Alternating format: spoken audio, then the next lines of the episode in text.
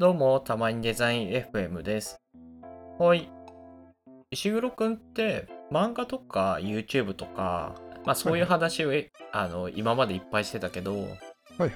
映画って見ます映画あんま見ないんですよね。あ、そうなんだ。そうですね。へえ。え、じゃあ最近見た映画だと何最近見た映画か。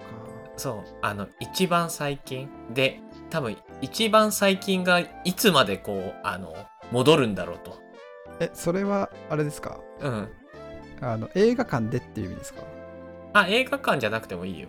あ、本当ですかうん。ちょっとネットフリックスとか見ていいですかあ、うん、はい、どうぞ。全然覚えてないですね。あ、そうなんだ。あの、流し見みたいな感じ。あー、流し見が多いです。へえ。何かなうん。よし、視聴履歴ちょっとあの、上から行ってってよ。最新から。フルハウス、フルハウス。はい。 テラスハウス、テラスハウス。はい。アメリカンバーベキュー最強決定戦。アメリカンバーベキュー最強決定戦。 はい。ここで途切れてるんですけど、あ、なるほどね。 どうでしたわいや、わかりました。映画は見ないね、それはね。 ちょっと悔しいですね。なんかちょっと一個言いたいんです けど、マジで出てこない。あ、もう一度見るを遡ればいいですね。あ、ジョーカー見ましたね、最近。あー、ジョーカーね。はいはいはい。いいね。それ本当に最近じゃん。いいね、最いいね。近最近です、うん。それぐらいかな、一番最近ですと。ああ、よかったよかった。なんか本当に2、3年前の映画が出てきたらどうしようかなって思ったんだけど。ちょっと出てこないっていう最悪なケースだけは免れました、今。ちょこちょこ話題作も見てくみたいな感じだね。そうっすね。うん。いや、いいですね。いや、僕は、はいはい。うん、すごい映画が好きで、で結構見てるんですけど、はいはい、今日はね、だから映画をなんかそんなに見ない石黒くんになんかおすすめの映画をなんかはいはい紹介していけたらいいなと思ってます。おお、うん。ありがとうございます。そうなんで。で、今日ご紹介するのは、はいあの、又吉が原作の、あの、劇場ですね。劇場。はういん。はいはい。その又吉が書いてる小説「劇場」が原作の映画なんだけど、えー知らなかったです、劇場。そうそうでこれがね本当は昨年かなに公開する予定だったんだけどちょっはといはいはいはい。今のこのあの大変な時期に重なっちゃってはいはい。公開が延期になっちゃって山崎賢人のやつですね。そうです山崎賢人とあー松岡真優が主演で出てるやつで今大変な時期だから公開延期になってでそれで再公開ってなった時にあのミニシアターと Amazon プライムで同時配信っていうのでちょっと話題になった映画なんだけどだから今あのプライムビデオでタダで見ることができるんですよ。はいはいはい。あ、そうなんですね。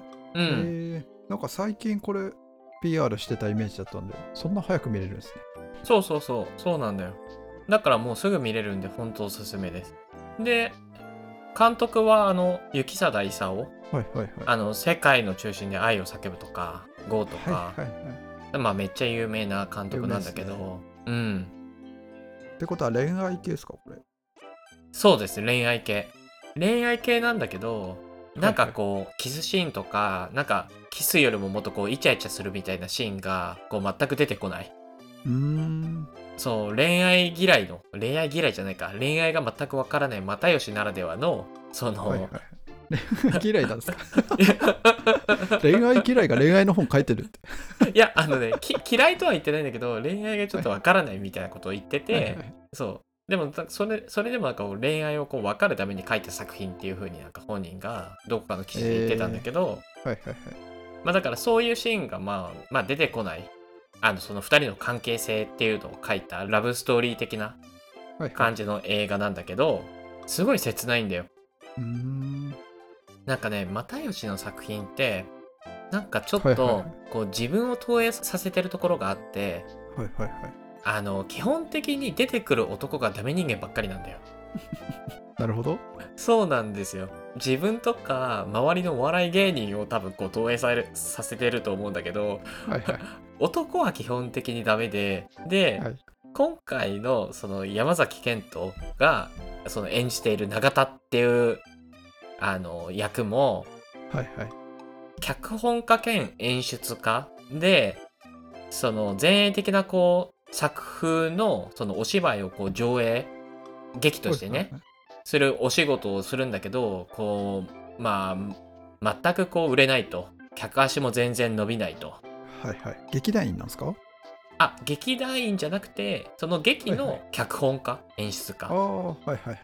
だからお話を作ったりするのねなるほどなるほそうでもその作ったお話の劇はもう全然ダメでで劇団員もあのその永田山崎賢人をこう見放してしまってど。ではいなんかこう自暴自棄になってるみたいな時に、はいその松岡真優はい。はいはいはい。さきっていう名前なのあのキャラクターなんだけどと出会ってみたいなところからはいはい始はいまっていくんだけど、いやーこれがねやっぱ山崎賢とかねとにかくあのクズ人間役をねあのすごへーいすごい演じてくれてていやすごい演技派だなって思ったのね。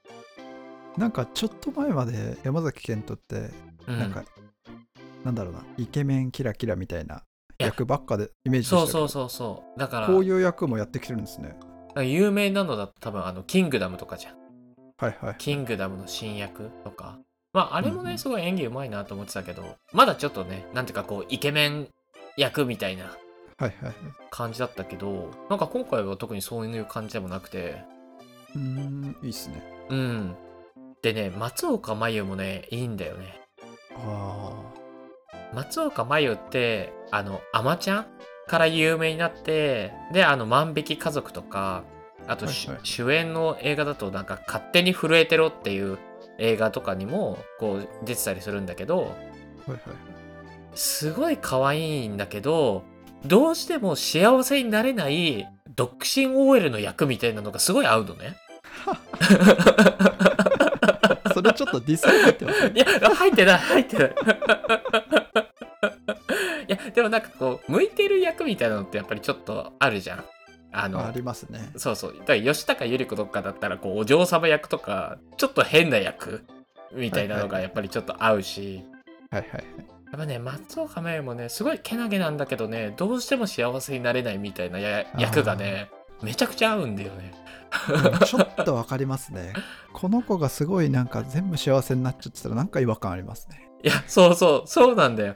うん幸せになっちゃうと、逆にちょっと、あの、見てる人の反感を買うというか、まあそういうキャラクターが合うんだね。どうしても幸せになれないみたいな。そう。で、その山崎賢人とその松岡真優が、その2人が出会って、こう、なんだろう、お互いこう依存する関係を築きながら、その、えどんどんどんどんダメになっていくっていう映画なのね。え、ダメになっていくんですか そう。 すそう。だ二人ともお互いのことが好きですごい愛し合ってるのに、愛し合ってるからこそ依存し合って、どんどんどんどんダメになっていく様子を書かれて る。それがね、また切ないんだよ。本当に。どどんどんどんどん良くなるんじゃないんですね。そう、良くなっていかない。ダメになっていくの、どんどんどんどん。へえ、うん。どうやって終わるんですかえ、それ言ってもいいんですか僕は大丈夫ですよ。あ、そうなんですか。じゃ、じゃあちょっとねね、ネタバレになるので、ちょっとうんネタバレが嫌な人はここで、あの、確かに。切ってもらいたいんですが、あの、やっぱりその、共依存の関係にあって、山崎賢人はそのお芝居を書く脚本家なんだけど、書いたお芝居を、その、松岡真優が見て、あ、すごいね、才能があるねって言って、すごい褒めてくれるの。で、はいはいはい。山崎賢人はそれを聞いてあの俺も頑張ろうっていう風になんか自分の才能を信じてどんどんどんどん頑張っていくんだけどうんうんあ、いいじゃないですか。でも他の人から見て全く才能がないんだよああ、なるほど。そうだから自分の才能を信じて頑張る山崎賢人と山崎賢人の才能を信じて応援する松岡真優で周りからは才能がないっていうふうに思われてる状態で山崎賢人は松岡真優のために書いてるところがあるし松岡真優も山崎賢人が頑張ってるからずっと応援するっていうところがあってはいはい。